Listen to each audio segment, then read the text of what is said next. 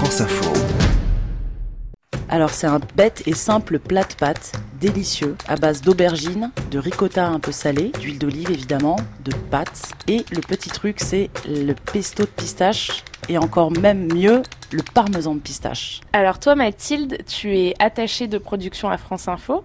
Donc là, tu nous parles d'un plat de pâtes, je crois, qui te rappelle des souvenirs euh, en Sicile. C'est en fait euh, un plat récurrent quand je vais visiter euh, ma tante Mela en Sicile, dans un petit village qui s'appelle Serra di Falco, un petit village au centre de la Sicile.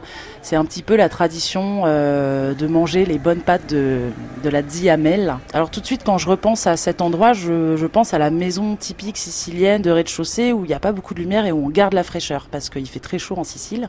Donc les habitats euh, sont faits de façon à conserver la fraîcheur. Et j'aime bien quand je quand je vais en Sicile manger ce plat. Euh, souvent, je lui demande le, les pâtes à la norma, euh, les pâtes à l'aubergine, et j'adore surtout la regarder préparer, voir ses gestes, parce qu'elle est dans une petite cuisine, donc chaque chose est millimétrée et tout est bien organisé avant le moment final, parce que les pâtes, il faut d'abord les cuire dans l'eau, mais ce que ne savent pas toujours les gens, c'est qu'il faut préparer dans une poêle la préparation, la sauce, et ensuite les pâtes qui sortent de l'eau, les plonger dans la préparation pour que ça revienne un peu, pour que la pâte adhère. Et on garde l'eau des pâtes. Évidemment, ça c'est la règle absolue. Déjà un grand volume d'eau avec beaucoup de sel, c'est très important. Idéalement, il faut pas jeter les pâtes dans la passoire et surtout conserver au moins un verre d'eau, euh, un verre de bouillon. En fait, c'est relativement simple, mais ce qui est fascinant, c'est de voir euh, l'organisation de ces gestes, l'organisation de l'espace. Enfin, j'ai l'impression moi de voir une magicienne de la nourriture et euh, faire la nourriture, c'est un geste très important, presque sacré. Et c'est l'aspect aussi cérémonial, un peu rituel, un peu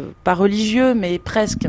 Donc cet euh, art de les cuire à la perfection, c'est un goût que je peux retrouver éventuellement dans un restaurant sicilien de haute qualité, mais même ma mère ne les prépare pas comme euh, comme Mela. Et la prochaine fois, je lui demanderai de me laisser les fourneaux et de me de m'indiquer ou de me montrer. Merci Mathilde. Merci à toi.